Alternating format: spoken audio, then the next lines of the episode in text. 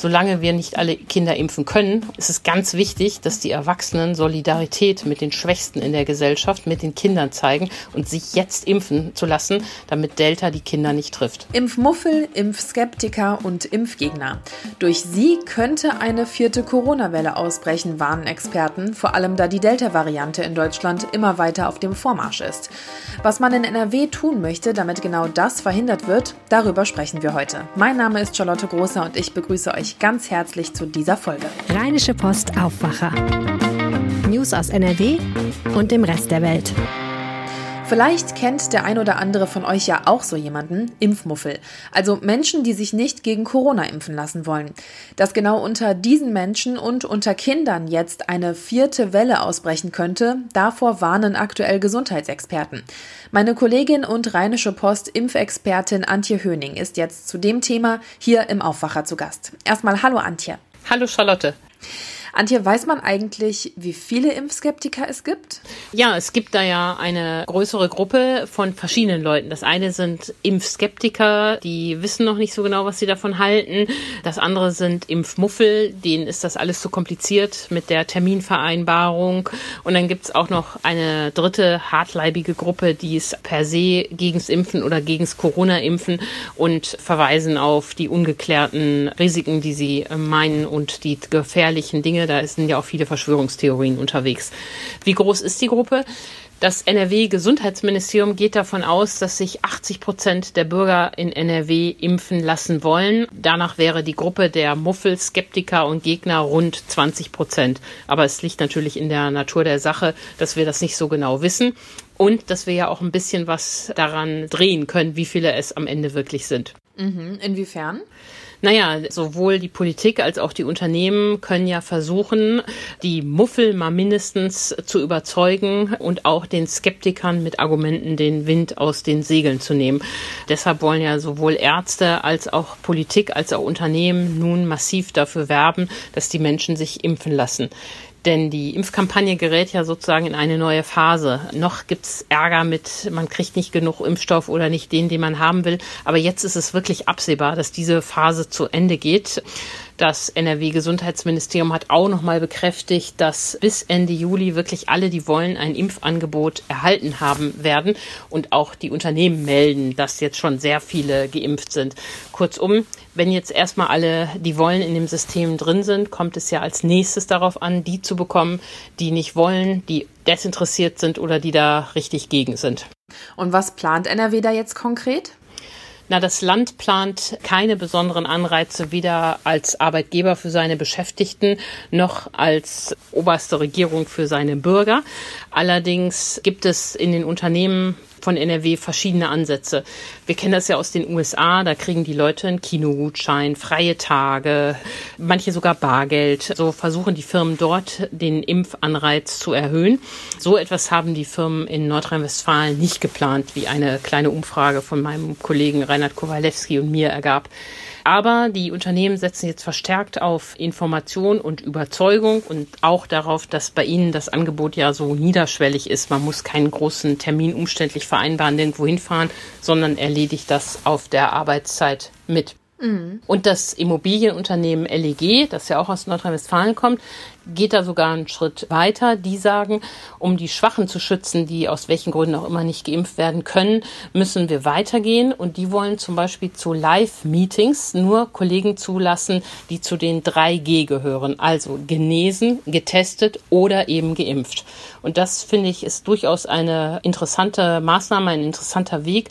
Das schützt ja einmal die Mitarbeiter, die noch nicht die zweite Impfung hatten oder noch gar nicht geimpft werden können. Und es gibt auch so einen kleinen kleinen Anreiz, kleinen Druck auf die gleichgültigen Mitarbeiter, sich das doch nochmal zu überlegen. Denn wahrscheinlich werden irgendwann alle gerne wieder live im Büro oder in der Fabrik arbeiten wollen, wenn sie es denn können. Und da ähm, werden die so ein bisschen gestupst, das doch zu machen.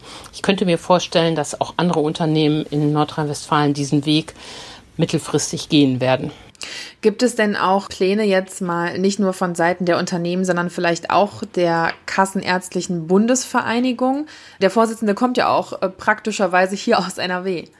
Genau, Andreas Gassen ist Orthopäde in Düsseldorf und auch er setzt darauf, dass jetzt die Kampagne, um die Menschen zu erreichen, nochmal verstärkt wird von Bund und Ländern, um eben diese drei Gruppen von Menschen, die Muffel, die Skeptiker und die Gleichgültigen dafür zu gewinnen. Er sagt aber auch, und das ist ja auch vollkommen richtig, dass dazu natürlich auch zwingend ist, dass die Impfstoffe laufen, denn in einzelnen Praxen akut sieht es ja halt doch immer noch nicht so gut aus. Und auch wenn es schon bald absehbar besser wird, ist es eben so, dass jetzt im Juli die Lieferungen mit BioNTech niedriger ausfallen als geplant, es dafür mehr AstraZeneca gibt. Johnson Johnson kriegen die Praxen immer noch nicht. Also es ruckelt immer noch oder die Impfstofflieferungen müssen laufen, damit die Hausärzte auch wirkungsvoll werben können. Denn man kann ja gerade im Impfmuffel schlecht einbestellen und dann später wieder absagen, ach nee, es gab doch keinen Impfstoff. Darauf weist Herr Gassen nochmal hin und macht auch nochmal deutlich, wie wichtig das ist vor dem Hintergrund der Delta-Variante.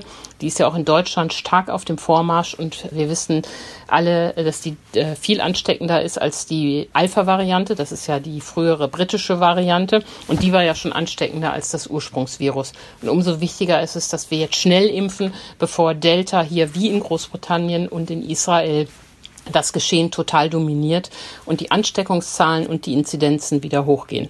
Jetzt wird ja auch immer wieder schon seit Beginn der Pandemie das Wort Herdenimmunität genutzt. Es waren ja ursprünglich mal 70 Prozent, die erreicht werden mussten. Jetzt wegen der besonders ansteckenden Delta-Variante heißt es 80 Prozent der deutschen Bevölkerung müssen durchgeimpft sein, damit wir halt diese Herdenimmunität erreichen. Kann man sowas denn auch auf NRW runtermünzen oder sogar auf die einzelnen Städte? Wenn wir mal schauen, also heute liegt die Impfquote in NRW bei 37 Prozent. Wenn wir jetzt in weiß ich nicht, zwei, drei Monaten die 80 Prozent erreichen würden, was jetzt sehr optimistisch gedacht ist, wären wir dann hier in NRW herdenimmun? Also das ist vielleicht schon ein bisschen zu optimistisch. Erstmal ist es ja bemerkenswert, wie wir mit dem Virus dieses Zielmarke raufschrauben mussten. Am Anfang war ja sogar von 60 Prozent die Rede. 60 Prozent würden ausreichen, um eine Herdenimmunität zu sichern. Dann kam die britische Variante, heute Alpha genannt. Dann waren wir schon bei 70 Prozent. Im Angesicht von Delta ist jetzt von mehr als 80 Prozent die Rede. Und klar, auch in NRW müssen und können wir das erreichen. Nur dann ist, wird es gelingen, das Virus zu stoppen. Also auch NRW muss von den jetzt 37 Prozent bei den Zweitimpfungen auf über 80 Prozent kommen, um die Pandemie hier zu stoppen. Welche Rolle spielen dabei denn die Kinder, wenn wir diese 80 Prozent erreichen wollen? Weil ohne Kinderimpfungen könnten wir doch gar nicht auf 80 Prozent kommen, oder? Naja, vor allen Dingen, weil wir davon ausgehen müssen, dass allen Werbekampagnen und Überzeugungsmaßnahmen zum Trotz sich am Ende vielleicht doch nicht alle Erwachsenen impfen lassen wollen, müssen wir auf jeden Fall die Kinder in den Blick nehmen. Und ich habe auch mit dem SPD-Gesundheitspolitiker Karl Lauterbach Kontakt gehabt und der sagt ganz klar, Delta verändert die Lage und auch die Einschätzung für die Kinder. Die Ständige Impfkommission ist ja sehr reserviert, was das Kinderimpfen angeht hat ihre Aussagen aber immer fußend auf den Varianten, die wir bisher hatten. Und bei mit Delta könnte das womöglich anders aussehen. Lauterbach verweist darauf, dass in Großbritannien auch schon viele Kinder wegen Infektionen im Krankenhaus sind. Dort dominiert ja die Delta-Variante inzwischen alles.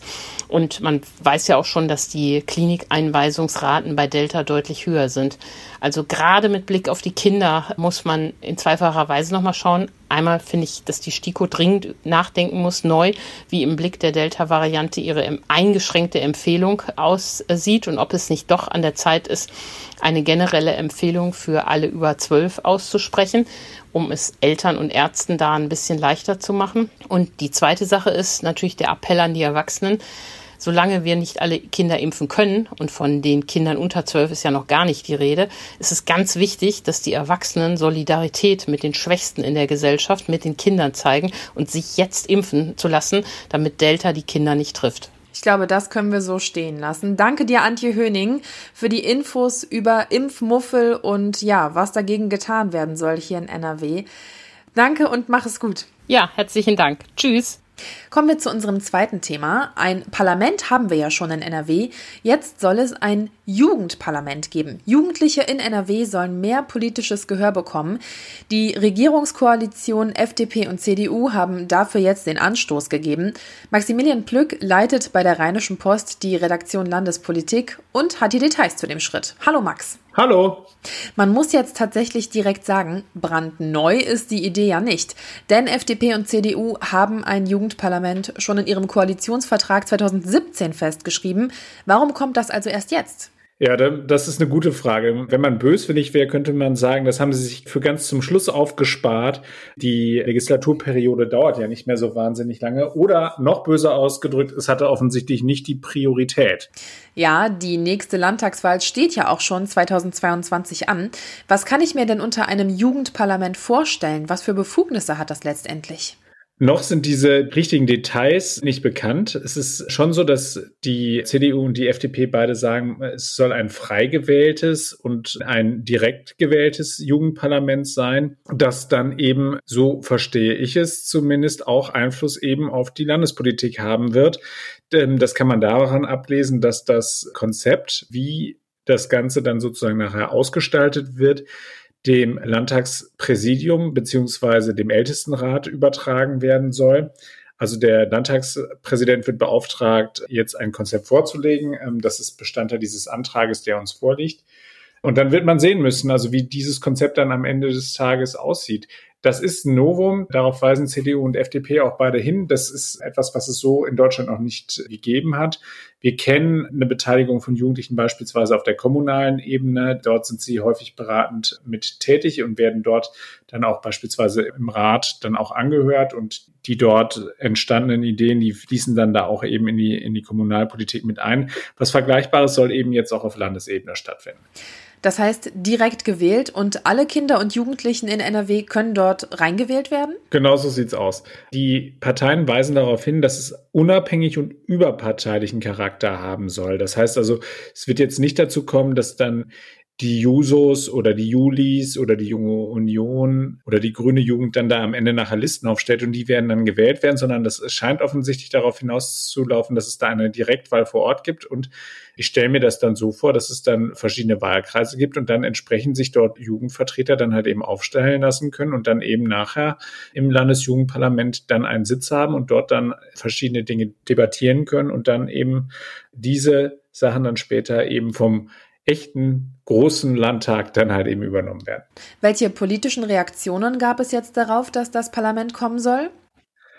Also grundsätzlich teilt beispielsweise die Grünen-Fraktionschefin Josephine Paul die Einschätzung, die da beispielsweise von Alexander Brockmeier, dem Sprecher für äh, Jugend der FDP-Landtagsfraktion, aber auch von Jens Kamit, jugendpolitischem Sprecher der CDU, da vorgebracht werden, dass vor allem in der Corona-Pandemie sich die Jugendlichen nicht ausreichend gehört fühlen. Allerdings ist sie sehr kritisch, was eben diese Einrichtung des Jugendparlamentes angeht. Sie sagt nämlich, dass auch von den Jugendorganisationen selbst kritisch gesehen wird, weil das nämlich drohe zu einer reinen Alibi-Veranstaltung für wenige der eben rund drei Millionen Menschen unter 18 in NRW zu werden droht. Sie hat deswegen gleich schon mal einen Gegenvorschlag gemacht und hat gesagt, was man machen könne, um eben eine echte politische Partizipationsmöglichkeit für die Jugendlichen und jungen Menschen in NRW zu schaffen wäre, wenn man das Wahlalter auch bei der Landtagswahl auf 16 absenkt und ein weiterer Vorschlag ist, ich hatte sie gerade schon erwähnt, die Beteiligung der jungen Menschen vor Ort in den Kommunen. Da sagt Frau Paul, diese Gremien dort, die sollten verpflichtend sein und nicht so wie bislang in den Gemeindeordnungen nur als Sollbestimmung dort vorhanden sein. Also Sollbestimmung heißt, es gibt sie tatsächlich nicht überall in NRW? Genau, man kann sie einrichten, also man kann die Jugendlichen vor Ort beteiligen. Wenn aber ein Rat dann zu dem Ergebnis kommt, nö, wollen wir nicht, dann gibt es sie eben auch nicht. Also da sagt sie ganz klar, das muss vor Ort halt eben eine Verpflichtung sein, dass die Stimmen der Jugendlichen auch gehört werden. Gut, zum Schluss. 2017 stand das Jugendparlament schon im Koalitionsvertrag drin. Jetzt haben wir Sommer 2021. Wann wird es das Jugendparlament denn nun tatsächlich geben? Also, so wie ich das einschätze, ist das jetzt nichts, was wir jetzt in den kommenden Monaten noch erleben werden. Ich glaube, das ist eher ein langfristiges Projekt. Da wird ja erst einmal jetzt ein Konzept vorgelegt werden müssen, also erarbeitet werden müssen vom Ältestenrat und vom Landtagspräsidium. Und dann werden sich die Parteien darauf verständigen müssen und schauen, ob sie das dann auch ebenso durchwingen. Also es muss ja dann auch eine gesetzliche Grundlage dafür geben. Insofern würde ich mal vorsichtig bezweifeln, dass wir das jetzt noch in diesem Jahr erleben, zumal wir ja gerade mit großen Schritten auf die Sommerpause zueilen. Maximilian Plück über das geplante Jugendparlament für NRW. Danke. Sehr gerne. Und diese Themen könnten heute auch wichtig werden. Der Landesbetrieb für den Straßenbau Straßen NRW stellt heute vor, wie die Fahrradwege in NRW demnächst erfasst und bewertet werden sollen. Ab Ende Juni wird ein Quad-ähnliches Fahrzeug auf den Radwegen im Münsterland unterwegs sein. Später soll der Buggy auch in andere Teile NRWs kommen. Im kommenden Jahr möchte man dann das Ergebnis der Auswertungen vorstellen. Im Kreis Düren eröffnet NRW-Innenminister Herbert Reul heute ein neues Trainings- und Ausbildungszentrum für die Feuerwehren in NRW. Damit werde eine Voraussetzung für über 61.000 zusätzliche Ausbildungs- und Übungstage geschaffen, sagte Reul. Schauen wir noch aufs Wetter. Wir starten heute mit ein paar Wolken. Im Laufe des Tages kommen dann Regen und in Teilen NRWs auch sehr starke Gewitter dazu. Dabei liegen die Temperaturen bei 27 bis 31 Grad. In der Nacht zu Dienstag bleibt das Wetter so stürmisch und morgen geht es dann auch erneut mit Unwettern weiter. Da kann es wieder viel Regen und Gewitter geben. Dazu wird es aber etwas kühler. Zwischen 20 und 25 Grad sind dann drin. Das war der Aufwacher. Ich hoffe, ihr kommt gut in die neue Woche. Habt einen schönen Tag und macht's gut. Bis zum nächsten Mal. Tschüss. Mehr Nachrichten aus NRW gibt's jederzeit auf RP Online. rp-online.de